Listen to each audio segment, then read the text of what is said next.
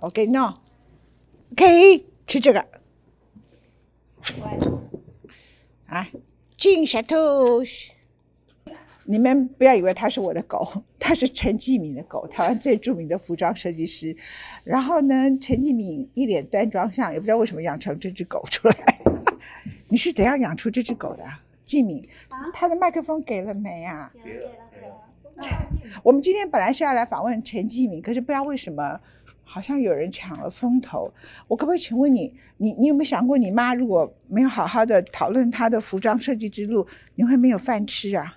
啊，想吃烧饼哎，哈，啊，小兔子，就我刚进来这个地方的人，居然不知道我们今天来做节目的目的是要向陈继敏致敬。他说我们是要向小兔子致敬。但是先跟大家介绍陈继敏之前，先介绍这只狗我怎么跟他认识的。我以前有一只很可爱的狗，叫做拉拉，它是一只被抛弃的。Husky，最后它有一天就心脏走掉了。然后在它走掉的最后前一两个月之内，我们把它放在一个安亲班，在那个安亲班里头，它碰到了一个非常善良的狗，才三四个月，他妈妈也把它放在安亲班，就是他。结果小兔子每天看他在那边哀嚎哭泣，尤其止痛剂的时间快到的时候，他就去舔他、亲他、舔他，他妈妈却不知道他的善良。却以为，因为我每天每隔两三天就给拉拉带了 Kentucky Fried Chicken，因为我想他快走了，吃什么没关系。然后有一时候会分一点给沙兔，他妈就以为他是一个专门混吃混喝的狗。所以你们不要看它这个样子，它其实是一个内心非常善良的一只狗，就跟它的妈妈一样。Hello，介绍完你就不错了吧？这样很很完整。然后呢，这个狗有多好，有多有勤奋。隔了十个月之后，他的妈妈陈继敏，其实我更不知道它是陈继敏的狗。后来陈继敏变成我在台中的房子的邻居，带着它来见我。这已经隔了十个月，那是很长的时间耶。而且他也只见过我三四次。然后呢，就突然他看到我，就像琼瑶电影里头林青霞当时谈恋爱那种场景。好像永恒的爱恋就这样对着我飞奔而来，又哭又叫又嚷。重点是他一直哭，一直哭，好像他久违的情人一样。呃，文倩到我们家或是什么来这里，他都很担心文倩随时会离开，他有一种分离焦虑症。陈建敏难免做一个妈妈养了他一年半会嫉妒嘛，所以人之常情啊。嗯。然后呢，有一次他就骂起他来，你骂他什么？自己学一遍。我说你就进他们家好了。你才没讲那么客气，你讲什么？你要不要我学给你看？我学更难听啊！你要不要自己学一遍？我告诉你，你这个样子，我跟你讲，他就很像那个连续剧里头那种没什么水平啊，很嫉妒小三的那种原配，你知道吗？他就说你这个样子，我就哪天下雨天就把门关了，把你赶出去，然后就看你自己怎么样去去自己去跑啊，跑去阳明山，然后小兔许的头就这样去头。就快要碰到他们家的桌子，我看他好可怜，一分钟之内就把小兔子骂回去他妈妈。我就说，他就跟人一样，他只是渴望更多的爱。他知道你这是他的家，你是他妈妈，你很爱他，可是他渴望更多的爱就有错。你为什么要这样子讲他？陈静敏是个好人，突然被点醒了，就突然忏悔去说：“小兔是妈妈爱你。”他就一分钟之内哈哈 就笑起来了。你们认为他是一只狗吗？我认为他是一个假装住在狗里。身体里头的一个人，你有没有觉得？我也觉得呀。不过文倩，我真的从你身上，我虽然养它一年多，可是我觉得这几个月我从你身上就是学到很多，怎么样跟他有一种更好的相处。那个其中一个就是当他吃的满桌的时候，其实就承认了，因为陈继敏是什么都是要完美主义，什么桌子椅子都要很干净。好了，陈继敏是谁呢？陈继敏，我想很多人对他印象最深刻的就是我们好漂亮的高铁制服是他设计的。到后来，很多重要的公司、行号，甚至台湾非常有重大地位的一些机构，都希望能够找陈继敏做制服的设计，因为一个简单的服装设计可以做的那么漂亮。然后，那高铁其实最早就叫铁马嘛，对不对？哈，它很像那个马术里头的那种感觉，这样，就是做的颜色搭配各方面都非常有质感。但陈继敏其实是个很浪漫的人，他可以做出各种不同风格的衣服。Chatouche，当我们在讨论时尚的时候，You're quite disturbing, I have to say。坐下，你乖乖坐下来。你看他有多乖，还没有很乖。乖呀，你好乖哈，对好。然后我们后面的花呢，因为季敏他其实就是一个自然派的人，然后他在这个地方呢是一个另类空间，他可以随手就插出很漂亮的花，然后他自己做的衣服有各种不同的风格，然后刚待会儿你会看到他后面有很漂亮的花园，他的花园走的都不是那种很制式的，让你感一盆一盆的这样子养出来的花。它就是每一个花都有它的自然的生态这样子啊。那它的衣服呢？哎，我没有看过一个服装设计，因为大多数的人的衣服是你一看就知道是谁做。可是我觉得你很特别，你的衣服像你自己穿的，你现在自己穿的。这个其实好多年前就是，嗯，对啊，嗯，他可以自己穿成这样，然后他把他头发，你头发绝不染，对不对？对，你就很喜欢你自己这样。呃，我现在很喜欢我自己这个样子。以前其实，在大概三年前吧，我还染头发。后来我多羡慕你的头发。对，我也不知道我自己可以变成什么这个样子。你现在跟小兔子看起来都是白发族，两个都是银发族这样啊。然后我觉得一个服装设计师，他可以让大家感觉银发是一种美。不过我这一代现在来访问，我可不可以看一下老我的来宾？你只是。代理主持人，我以前常常被别人说做一个主持人喧宾夺主，也没有像你这样。你坐好好吗？好。静敏，我们趁他在吃东西，还有机会讲话。好。其实你以前是一个 housewife，对不对？嗯，没有，我一直都有工作。我没有结婚以前就。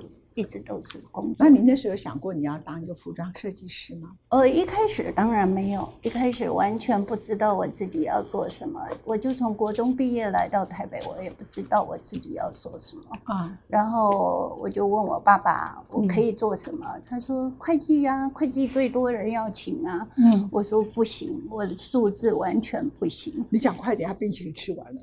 然后我就念了护理，然后护理念了半年，我把床什么的整理都非常会护理，所以你好会整理家，对不对？我很会铺床。半年以后要开始打针，我就不行了，啊，我就我就转，然后就半工半读这样子。然后你是意外，我知道那时候跟徐丽玲很有关系，还开发了一堆台湾的本土设计对我一直在服装啊，然后做 window display 做很很多年，然后也到日本游学。哎，你去日本游学，为什么想去日本？一年，因为那时候我觉得我应该呃出去看一看，所以我就那时候那个年代，我觉得呃最吸引人的，然后最近的应该就是日本的所有的。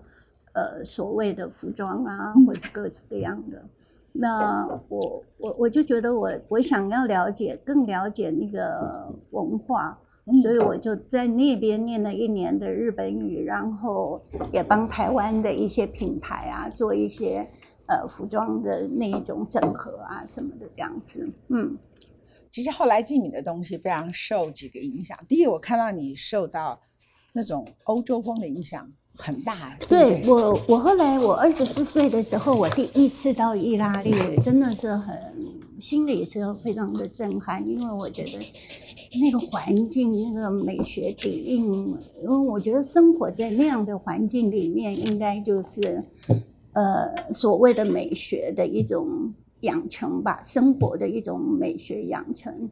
嗯，后来我就经常大概一年会到。欧洲大概两次到四次。我看冰淇淋加豆浆会不会喝？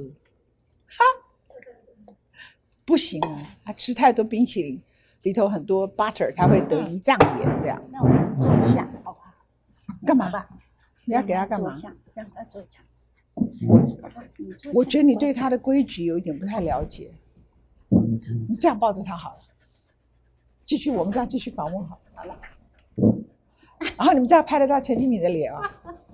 然后后来去了意大利呢，然后去意大利呢，哇，到了意大利，当然就是尤其到意大利，到了法国，我觉得，呃，你刚刚说的那个花园，我就很喜欢法国人那一种，呃，田野的花园，然后是浪漫的。我注意到好多我的朋友，他们好像不带一个 Birkins 包，特别是跟我同年龄的很多女性，他们不带 Birkins 包，他就觉得他不能出门。嗯，然后我就会很想问他说：“你为什么一定要带 Birkins 包？Birkins 包没有什么不好，你喜欢就喜欢，你不喜欢就不喜欢。可是它跟你的自信没有关系。可是我觉得他们把它变成自己身体的一个部分，好像没有带这个他就不能穿衣服。所以我觉得，我觉得这也是我们很多人其实对时尚不够熟悉，或者对自己女性自己不够自信。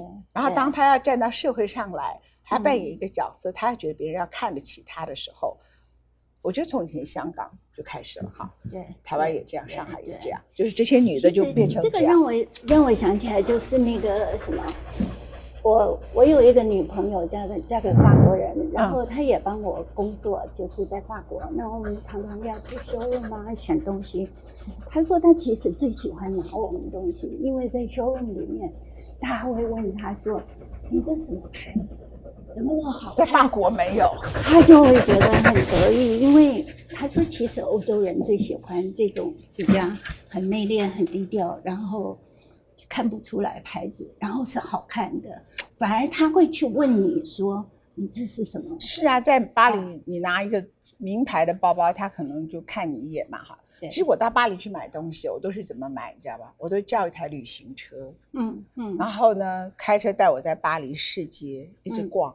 一直逛，然后做 window shopping，嗯，就是一直看那个窗户啊，嗯，停，这家店好看，我就冲下去买，我绝不会去那个名牌街上买，因为你要去名牌街上买，你在香港、在台湾都可以买，可是真正在法国会买东西的人，就是懂得到。我觉得出国应该了解当地的文化，我宁愿坐在 coffee shop 里面看人，我也不愿意在那边排队呀。那你怎么？那我宁愿去博物馆看东西，去美术馆看东西，对不对？因为其实名牌哪里都可以买得到。OK，好，我们今天啊，第一个刚我们刚才呢，我说他有好几种不同的衣服，我们现在请他帮我们导览他好几种不同衣服的风格。然后季比，你往前走，看他会跟你走。你带一枝花，看他会跟你走，不会，花不会啦，吃的这还有点可能。好了，这是麦克风。他自从 COVID-19 以后就得了一个新的新冠病毒，他看到口罩就要吃，好可怕啊！大家就每天想办法给他吃。可是我觉得可能是一个恶性循环，就是说他一旦吃了口罩，大家就给他吃 yogurt，给他吃什么什么，想办法让他把口罩给拉出来。所以他一旦吃了那个口罩，就可以得到很多食物，所以他就不断的吃口罩。他得了一个新冠病毒的疾病，叫做要吃口罩的病，这样。所以我不能戴口罩，还把我从脸上的口罩整个挖去，然后就吃了。对好，你你带着大家去啊，Let's go，走，来过来，来小兔子来背这个包包，帮你妈背这个包包，他会吓到，你看多可爱，不是很可爱吗？你 说的不要，你不觉得他是个很好的？你不觉得他是个很好的那个？这样子他就头放不进去了。对，不行，他不要，放回去。他想出去玩。你你想要看什么空间？我想要看你比较特别的衣服。然后我觉得这个这个是。其实我我一开始做就是做这件杠的。这件先介绍这一件好不好？这两件好漂亮。这一件就是很有空气感，然后很轻的丝，我自己还蛮喜欢的，就是在很多场合都还蛮。穿搭可以穿的很个性，或者很 evening。然后那一件呢？这件衣服，呃，这个也是，就很 sexy 的，这很 sexy 的。对，这个就是用了很多。其实这个布料都是瑞士最最最顶级的，所谓的法国的 o c o t o 的的那个纱。嗯，这 h a t e a 是在法文就是一个纺织。对，它是在那个波斯文。它是一个织品的哦，嗯，然后这个像这个也都是可以是很个性跟很性感的。这个嗯，我们介绍这个，这个是丝的，就是那个呃，velvet，就是嗯，那个什么丝绒。对，velvet，这个叫 purple and pink。对，然后它有很多的光泽，就是随着身体会有一些不同的呃，走路的时候就会有一些摆动这样。然后呢，吉米有时候也会把衣服做这么可爱，你看，就是刚才看起来明明是很休闲，好像有点灵气的，然后最近呢突然变成是可爱性的，很可爱。这个毛毛的好漂亮，这个是。这是完全不同风格的，这个毛毛的哈，我一看到我一看到毛就完全不可控制。它可以是个晚宴，也可以是一个白天做斜背的。它好漂亮，你要不要剪？我我觉得可以剪一下下。不要，我要它长长的、高高的，放后面、中间这样。你一插上，我告诉你，一插上这个松叶枝，这整个花就活起来了。这其实有个秘诀，就是所有的东西它都要有一点。这个是个茶树哎，你你知道茶树？嗯，好香。你摸，你你闻，我常常就边好香啊，边擦我就边揉它，好香啊。它是个茶树，嗯，怎么这么香？我觉得。我觉得它它，你看一个东西，它挤在一起，就是跟人很拘谨一样。它虽然是好多颜色，可是你一放上这个茶花茶树，就整个就开起来，它就飞起来。人其实要把自己的框架打开一样的道理，对不对？对呀，我们小兔是最懂这个道理。好了，我其实好了啦，你好了，早就好了。季敏，你知道林怀民曾经说你是台湾的国宝，可是我看你的样子，我觉得。你你只觉得小丑是是是一个台湾的活宝，对，我又觉得你很谦虚。你为什么会就是你在坚持的事情？我发现你有时候很坚持，而且非常的坚持。我很固执哎，嗯，他很好笑。前一阵子呢，呃，蒋经国纪念图书馆，他跟蒋经国一点关系也没有，跟蒋因为我们在那个年代，其实我觉得台湾的经济什么各方面，我觉得蒋经国是对台湾。贡献最多的，对，然后他就很好笑，然后人家想要办事情的人就想要有更好的，不要开幕仪式时是一堆很难看的兰花，然后到时候 都红色的牌子，所以就想要找他，当然没什么大预算，然后他完全不在乎预算，然后他就说我想要把兰花送来的兰花理一理，他所谓理一理呢，就是里头有一个，呃，讲那个。纪念图书馆里头有一个当年他很喜欢推荐大家看的书，叫《天地沙鸥》，所以他就做的那个灯是上上下下的，就像一个海鸥一样。于是他就把兰花高高低低的摆成像海鸥一样上上下下的两排，看了好动人。因为一般的兰花送来的时候，那个花圈真的真的是很可怕。对，可是他居然可以把它弄成像海鸥这样，左边一层，右边又一摞，然后这样合起来，非常非常的美。它其实是一个。我觉得是一个充满了感恩、善良、美跟各种不同创意的人。然后他的人生呢，其实刚开始也不知道自己做什么。他常常跟我讲一句话，你说：“你从乡下出来，你常常觉得自己要看更多的世界。所以刚刚你才说，你问你爸爸，爸叫你做会计，做护士也没做成功。可是你就自己不断的去努力，去日本、去意大利、去法国。然后后来你跟郭医生。”一起合作，他当你的美学顾问，你就觉得他不断的在提升你们很多美学的这种层次。那，That means 一个人根本不需要被自己出生的地方或是学历所限制，对不对？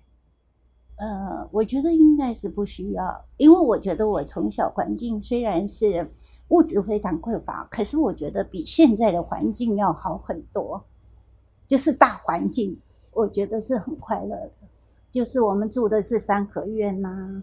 然后靠的山呐，然后其实我觉得那个环境是很美的。我说我们从小没有听过巴哈，也没有听过什么贝多芬，可是我们是听那个自然的田园交响曲的。嗯，然后他四十岁的时候自己去学钢琴，对不对？对，我四十岁才开始。嗯，然后。所以你在讲话的时候，小兔子一直在挤我，快要摔跤了。他 他不知道为什么那么爱挤我。他现在他刚才站起来有点累，现在决定坐下来，所以就靠我。嗯，所以我现在我现在姿势是不容易的，你知道吗？因为你不结束，我已经快要垮掉了。好了，有人可以把小兔须带走吗？